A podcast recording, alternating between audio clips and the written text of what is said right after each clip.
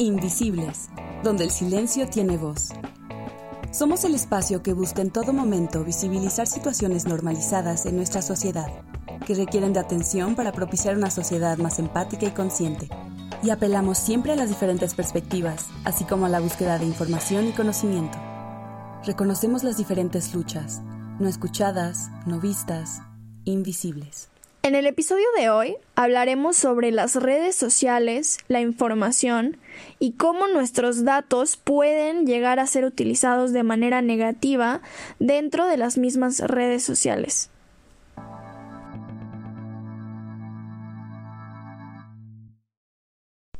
Hola, mi nombre es Nonotza y les damos la bienvenida a este cuarto episodio de Invisibles.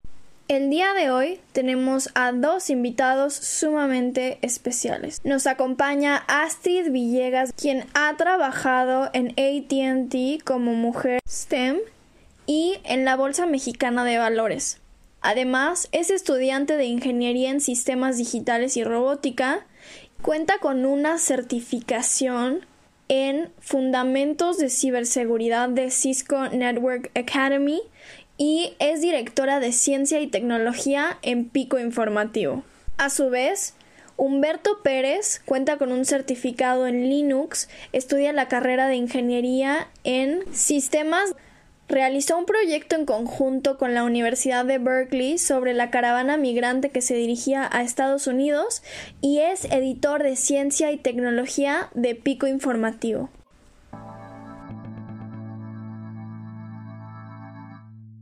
Hola, muchas gracias. Estamos muy contentos de estar con ustedes. Hola, sí, estamos muy contentos. Gracias por la invitación. Gracias a ustedes por estar con nosotras aquí hoy para hablar de una temática que está presente en nuestras vidas, pero de la cual sabemos muy poco. Desde hace varias semanas, Alex y yo hemos estado hablando sobre distintas cuestiones como el hecho de proteger nuestros datos, la información en redes sociales, qué permisos estamos dando, cómo es utilizada nuestra información y qué podemos hacer para que ese acceso a la información no se vuelva riesgoso o en algunos casos incluso peligroso. Y a propósito de ello, hemos titulado este episodio en honor a un documental que ustedes sin ningún problema pueden ver en Netflix llamado El dilema de las redes sociales y precisamente nos interesa que hoy nos ayuden a responder algunas de las dudas más populares que seguramente también han pasado por las cabezas de las personas que nos están escuchando el día de hoy. Y lo delicado es que es un problema, es una cuestión problemática con la que estamos conviviendo nuestro día a día, que nos acompaña en el celular, en la computadora, en cualquier otro dispositivo inteligente al cual le cedemos los permisos de acceder a nuestra información. Y bueno, empezando con, con las preguntas, queríamos decirles si ¿Ustedes saben por qué las redes sociales eh, les conviene tenernos como usuarios? sí.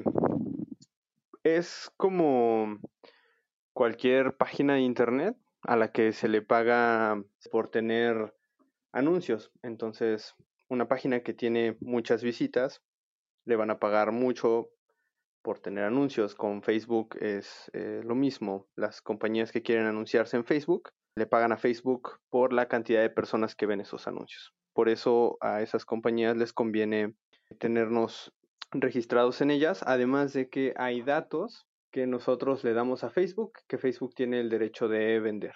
También es importante agregar que el algoritmo de Facebook busca acercarlos a las diferentes ventas que se puedan hacer hacia los usuarios que están interesados en ellos. Entonces, su principal objetivo es asegurar que vas a potencializar tu, pues si no tus ventas, seguramente sí tus visitas, porque esos anuncios, el algoritmo de Facebook le presenta esos anuncios a la gente interesada en eso.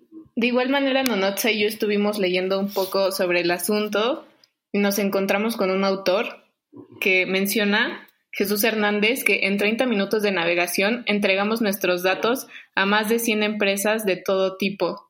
esta conversación que estamos teniendo me recuerda mucho a algo que seguramente vieron en redes sociales que se puso de moda, en donde utilizando una app a través de Facebook las personas podían modificar su apariencia, es decir, podían verse como con barba, con bigote, sin cabello, con un color de cabello diferente y seguramente vieron en redes sociales que muchas personas lo estaban utilizando. Y de hecho, empezaron a circular muchas notas en donde se recomendaba no utilizar este tipo de aplicaciones. Y a raíz de eso me gustaría preguntarles por qué es que no deberíamos de utilizar este tipo de aplicaciones, cuál es el riesgo que tenemos como usuarios al aceptar y al, al descargar este tipo de aplicaciones y cómo es que actividades y aplicaciones, juegos que podrían parecer tan inofensivos terminan siendo todo lo contrario. Sí, esta situación que hubo con FaceApp fue súper interesante porque pues mucha gente se metía a usar la, la aplicación. Entonces, pues estaban recolectando una cantidad impresionante de datos, pero la gente estaba completamente desinformada. Yo creo que pues si no todos nuestros amigos, sí la mayoría, usaban esa, esa aplicación que pues simplemente te daba una especie de satisfacción o de diversión, pero no sabías lo que estabas como sacrificando o regalándole a esta compañía.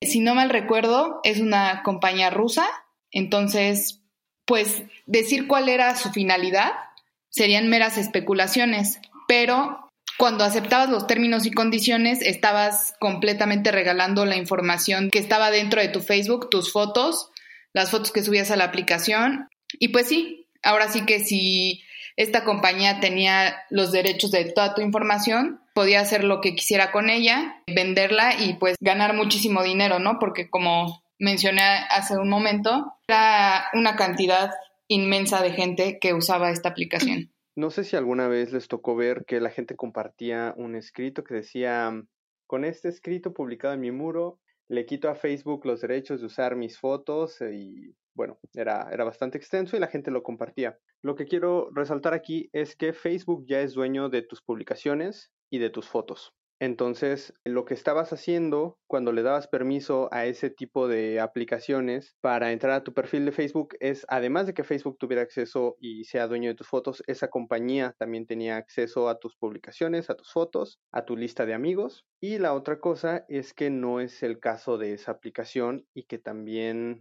por ejemplo, TikTok es de las más usadas. Esa es de origen chino y también se ha comprobado que es de las aplicaciones más invasivas, es decir, tiene acceso a tu lista de contactos, tiene acceso a las carpetas dentro de tu teléfono, al modelo de teléfono, a tu número de teléfono. Y la preocupación con TikTok específicamente es la influencia que pueda tener el gobierno chino en, en la aplicación de TikTok y por lo tanto en las decisiones políticas en específico de Estados Unidos. Me preocupa mucho porque yo soy una de las usuarias que sí le gusta TikTok y me preocupa saber lo que la información que le estoy dando a estas grandes empresas. Y algo que yo platicaba con Notza hace algunos días era sobre TikTok te deja elegir la opción de no me interesa ver este contenido y entonces toda la información similar o contenido similar que tenga ciertos hashtags te dejan de aparecer y esto se vuelve un poco peligroso a la hora de empezar a formar nuestra opinión en el sentido de que vemos únicamente lo que el algoritmo y nosotros mismos dijimos que queríamos ver, entonces eso puede llegar a hacer que nuestra opinión sea mucho más radical respecto a diferentes temas e incluso alejarnos de otro tipo de contenido que nos podría llegar a gustar o conocer y nos centra en algo en específico. Y creo que eso puede llegar a ser bastante peligroso, justo como dices Humberto, en, en las elecciones ya no solo de Estados Unidos, eh, China o Rusia, sino de todo el mundo. Hace rato mencionaste el documental de, mm, de, Social Dilemma. Hay otro en Netflix muy bueno que se llama The Great Hack. Este es específicamente de Cambridge Analytica de la influencia que tuvo en las elecciones de 2016 y qué fue lo que significó para Facebook. Bueno, lo interesante aquí y retomando lo que dijiste es que justamente Cambridge Analytica analizaba tus preferencias, determinaba si eras susceptible a cambiar de opinión, es decir, si tú pensabas votar por los demócratas o los liberales, y si eras susceptible a cambiar de opinión, te mandaba publicidad específica. Bueno, más que publicidad, información específica para que cambiaras de opinión. Entonces, es completamente lo que dices, somos muy susceptibles a, la información que, que, nos llega y les estamos regalando justamente la información sobre qué queremos ver. Y a propósito de eso, me interesa reflexionar en esta cuestión de que los algoritmos, por supuesto ya ustedes con más detalle nos los explicarán a continuación, pero básicamente aunque por un lado nos permite seguir viendo el tipo de contenido que queremos ver, por otro lado nos está limitando, es decir, si yo tengo una tendencia política muy específica, seguramente me van a seguir apareciendo publicaciones que tengan que ver con esa tendencia política y todo aquello que no lo sea terminará por ser hasta cierto punto invisibilizado en mis feeds, por ejemplo, de Instagram o de Facebook. Es como si nos dejara de enseñar información con la que no estamos de acuerdo necesariamente o que no se relaciona con nuestras tendencias y gustos. Y entonces, claro que esto es una perspectiva un poco general e implicaría que las personas no tuvieran un aparato y un ejercicio de análisis crítico, pero entonces al final nos estarían mostrando solo un lado de la moneda y eso podría permitir que en lugar de ser más abiertas las personas en cuanto a ciertas temáticas se vuelvan aún más cerradas y que toda aquella opinión que no quepa dentro de la suya no será tomada en cuenta. Entonces, cuéntenos un poco más sobre los algoritmos, cómo funcionan, qué es lo que ha cambiado a lo largo del tiempo, qué es lo que nos permiten hacer y cómo es que la composición misma del algoritmo puede llegar a beneficiar o a perjudicar la distribución de la información. Claro, esta tendencia a regular el contenido la vemos no solo en Instagram y en Facebook, sino en YouTube, que fue de los que empezó, y por lo tanto en Google.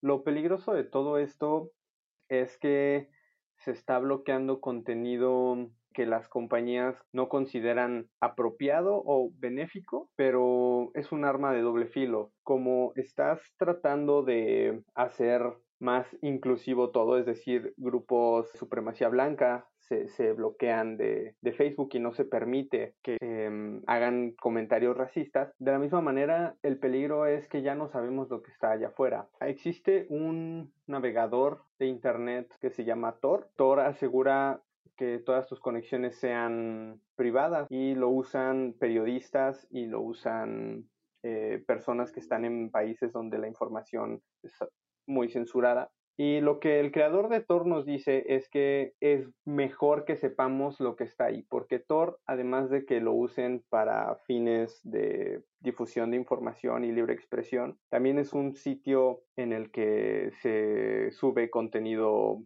ilegal pero creo que es importante que sepamos que hay cosas que están ahí y no estemos simplemente a la expectativa de lo que estas super compañías digan que es bueno o es malo. También algo, un tema bastante sensible es la eh, reciente censura extrema que ha tenido Facebook hacia los usuarios, porque no sé si, si a ustedes les ha tocado, pero literalmente censura palabras que probablemente en, un contexto adecuado sí, sí pueden llegar a ser agresivas o, u ofensivas, pero no en todos los contextos. Pues Facebook no, pues cuando empezó a hacerlo no sabía diferenciar eh, estos contextos, ¿no? Entonces solo decidía erradicar completamente ciertas palabras y pues además de eso, incluso aunque sí fuera ofensivo, creo que atenta contra nuestra libertad de expresión porque pues no siempre tenemos la obligación de ser respetuosos, ¿no? Que sería un deber ser. La verdad es que sí, sí deberíamos todos de tratar de ser respetuosos siempre, pero pues al final siempre está primero nuestra libertad de expresión y creo que no poder hacerlo libremente en esta red social, pues sí, sí, sí es un poco, considero que irrespetuoso, ¿no? Creo que aquí es importante remarcar lo que decías de la libertad de expresión y sí hay una diferencia bastante bastante fuerte entre libertad de expresión y, y censura que puede llegar a tener Facebook, la cual creo que Facebook sí tiene censuras sin ningún fundamento porque llega a, omitir palabras que no tienen nada de discriminatorias, pero por la otra parte, la libertad de expresión acaba en el momento en el que afectamos a otra persona, insultamos a otra persona, entonces por esa parte creo que más bien dicho Facebook debería de mejorar sus regulaciones pero poniéndole atención al contexto en el que se escribe, cosa que es muy difícil, pero ustedes deben de saber más sobre ese tema. Creo que en algún futuro se va a poder hacer mediante diferentes mecanismos como inteligencia artificial o algo similar que sepa discernir entre una palabra usada cotidianamente de manera positiva como negativa y que pueda censurar los que sí afecten a otras personas u otros individuos. Y bueno, ahora que estamos hablando del uso inadecuado de los datos, les voy a contar un ejemplo personal en donde yo descargué una aplicación que supuestamente me iba a advertir o a señalar qué tipo de cuentas eran bots, eran spam, tenían intenciones mmm, no claras y que también me avisaba qué personas visitaban mi perfil o si alguien era un perfil del que me debía de cuidar y demás. Y supuestamente el servicio que brindaba esta aplicación, les digo, era protegerme, proteger mi cuenta y proteger mis datos.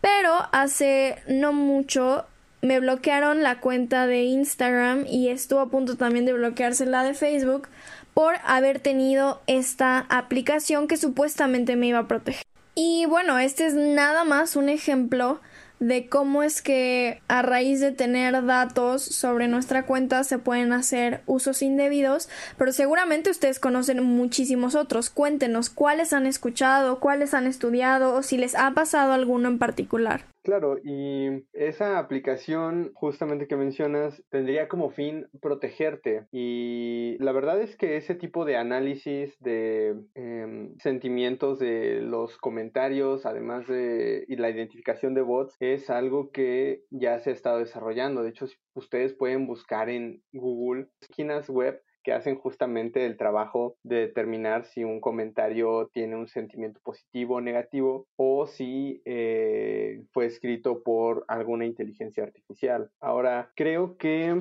parte de el cuidarse es relativo. Finalmente estás eligiendo quién va a tener tus datos. Tú ya elegiste que Instagram los va a tener. Ahora es muy delicado darle permisos a una aplicación o a un ente externo para que ingrese a tu Instagram. Como dices, pudo o no estar relacionado. Ahí también entra en juego que Google y Apple, bueno, el cuidado que le ponen Google y, Google y Apple a las aplicaciones que están dentro de, su, de sus tiendas de aplicaciones, pero pudo no estar relacionado y que simplemente se hubieran conformado con seguirte robando tus datos y no eh, quitarte totalmente la cuenta de Instagram. Creo que un muy buen consejo que nos han dado a Humberto y a mí, y que creo que es muy cierto, es que si algo es muy bueno para ser verdad, pues que tengas cuidado porque probablemente no sea tan bueno como parece. Y en palabras de mortales, ¿qué tips nos podrían dar para protegernos cibernéticamente? Justo el que les acabo de dar y también es muy importante saber distinguir el famoso phishing, justo como decías, en palabras de mortales, se presenta como correos electrónicos que suelen hacerse pasar por remitentes conocidos para ti o que, o que sí esperarías recibir un correo por parte de esa persona. Y normalmente son correos alarmantes, correos o mensajes alarmantes que, que te piden tu información apresuradamente y, y aprovechan como esa sensación de, de, desesperación, de premura que te provoca leer el, mensaje para que tú, pues precipitadamente, otorgues esos datos. Entonces, eh, dentro de ese, o sea, esos datos podrían ser en mil cantidad, desde tu contraseña de correo electrónico, tu contraseña de Facebook, tu contraseña de X cuenta que tengas, incluso de tu cuenta bancaria. Entonces, muy, muy importante que estemos conscientes de eso y que no caigamos en estos, en estos correos de phishing y pues simplemente los ignoremos, ¿no? Y eh, Humberto les puede contar de cómo se burla de estos, de estas personas que intentan robarnos nuestra información de esta manera. pues creo que la mejor manera de, burlarte y que no te afecten este tipo de cosas es previendo que si puede pasar, va a pasar. Entonces, de los consejos que se manejan mucho, pero que la gente no dimensiona lo importante que pueden ser es tener una contraseña segura. Con ese, quiero hacer especial énfasis en tener una contraseña segura porque nos han dicho varias técnicas para tener una contraseña segura. La verdad es que este es el 90% de que tus cuentas estén seguras. Y bueno, para tener una contraseña segura, lo primero es no compartir contraseñas entre diferentes cuentas, es decir, que tu cuenta de Twitter tenga una contraseña diferente a la de Facebook y que esas dos sean diferentes a la de tu correo electrónico. También se nos enseña que las contraseñas deberían de tener números, caracteres, eh, puntuaciones y mayúsculas y minúsculas y jugar con todo eso. La realidad es que esto no es eh, bueno. Computacionalmente es fácil encontrar esos patrones. También cuando cambiamos números por letras. Y bueno, ya para cerrar, para comenzar a llegar a nuestras últimas reflexiones, me gustaría saber sus opiniones sobre cuánto influyen las redes sociales y la información que ahí se comparte frente a nuestra perspectiva sobre distintos temas. ¿Hasta qué punto lo que pensamos y lo que compartimos en redes sociales refleja la manera en la que consideramos y concebimos al mundo. Es decir, nos están manipulando, están controlando y están señalando veredas sobre el pensamiento que a lo mejor no serían a las que acudiríamos. ¿Creen que estas prácticas representan una amenaza para el conocimiento y para la adquisición de información? La realidad es que en el momento en el que aceptas los términos y condiciones de Facebook, todo lo que pongas ahí es propiedad de ellos. Incluso tienen una cláusula que dicen que pueden usar las fotografías que subes para publicidad y no tienen que darte nada por hacerlo, ni siquiera avisar. Entonces, la mejor forma de protegerte de eso es siendo muy consciente de lo que estás subiendo a tus redes sociales o simplemente no usarlas. Pues creo que estos algoritmos sí nos aíslan un poco eh, nos acercan la información que consideramos más valiosa o más interesante, entonces perdemos de vista que hay, que hay más allá de eso, ¿no? Así sea para simples compras o incluso también publicidad política, ¿no? Entonces yo creo que sí hay que estar conscientes de, de esa burbuja que, que van creando las redes sociales y no solo informarnos desde pues desde una fuente así, ¿no? Tomar, tomar más, pues sí, más fuentes para tomar decisiones o informarnos respecto a diferentes temas. Sí, yo opinaría que tenemos que ser muy conscientes de que en las redes sociales, pues finalmente es Internet y en Internet cualquier persona puede decir lo que quiera. Eh, un ejemplo de esto fue Cambridge Analytica, que no solo diseñaban para cada usuario la publicidad que le iban a mandar, sino que también tenían bots.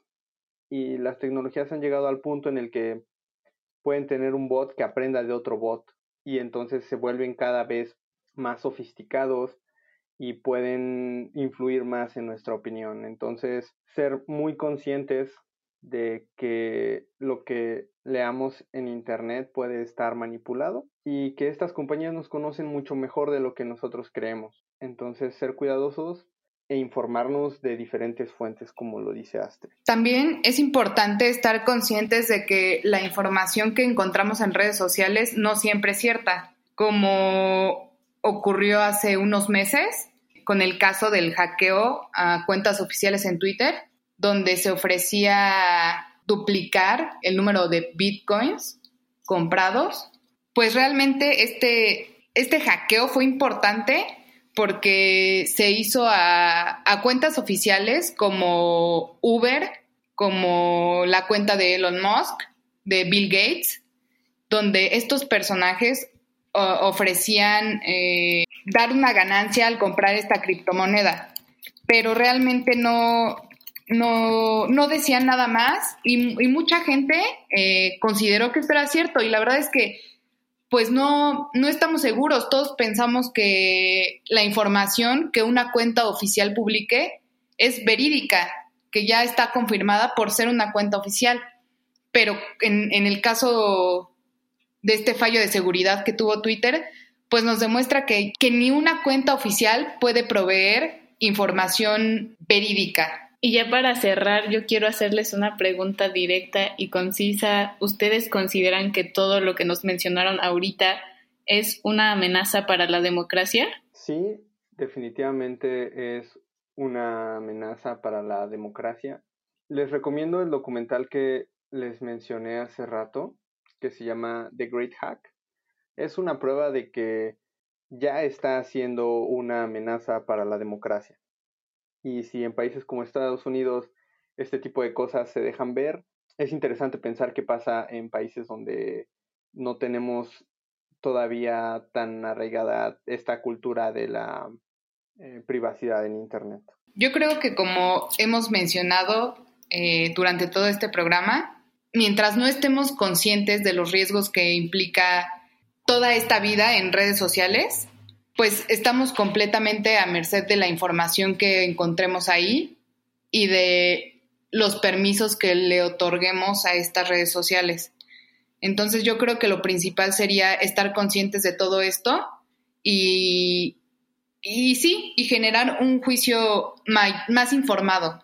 Bueno, eso fue todo por el episodio de hoy. Esperamos sea de su agrado y pues ya les estaremos dando otros tips en las redes sociales sobre cómo, cómo pueden tener mayor seguridad en sus cuentas, basados en los consejos que Astrid y Humberto nos dieron el día de hoy. Y les agradecemos muchísimo su presencia. Y ellos también tienen redes sociales por si los quieren seguir. Y bueno, este fue otro episodio de Invisibles, el dilema de las redes sociales. Muchas gracias, fue un placer estar con ustedes. Y muchísimas gracias por habernos escuchado. Si tienen todavía alguna pregunta, si quieren conversar más con nuestros invitados, estaremos publicando en nuestras redes sociales información valiosa que ustedes pueden seguir para evitar que ustedes también sean víctimas del uso indebido de sus datos en las redes sociales. Nos pueden seguir como arroba invisiblespod.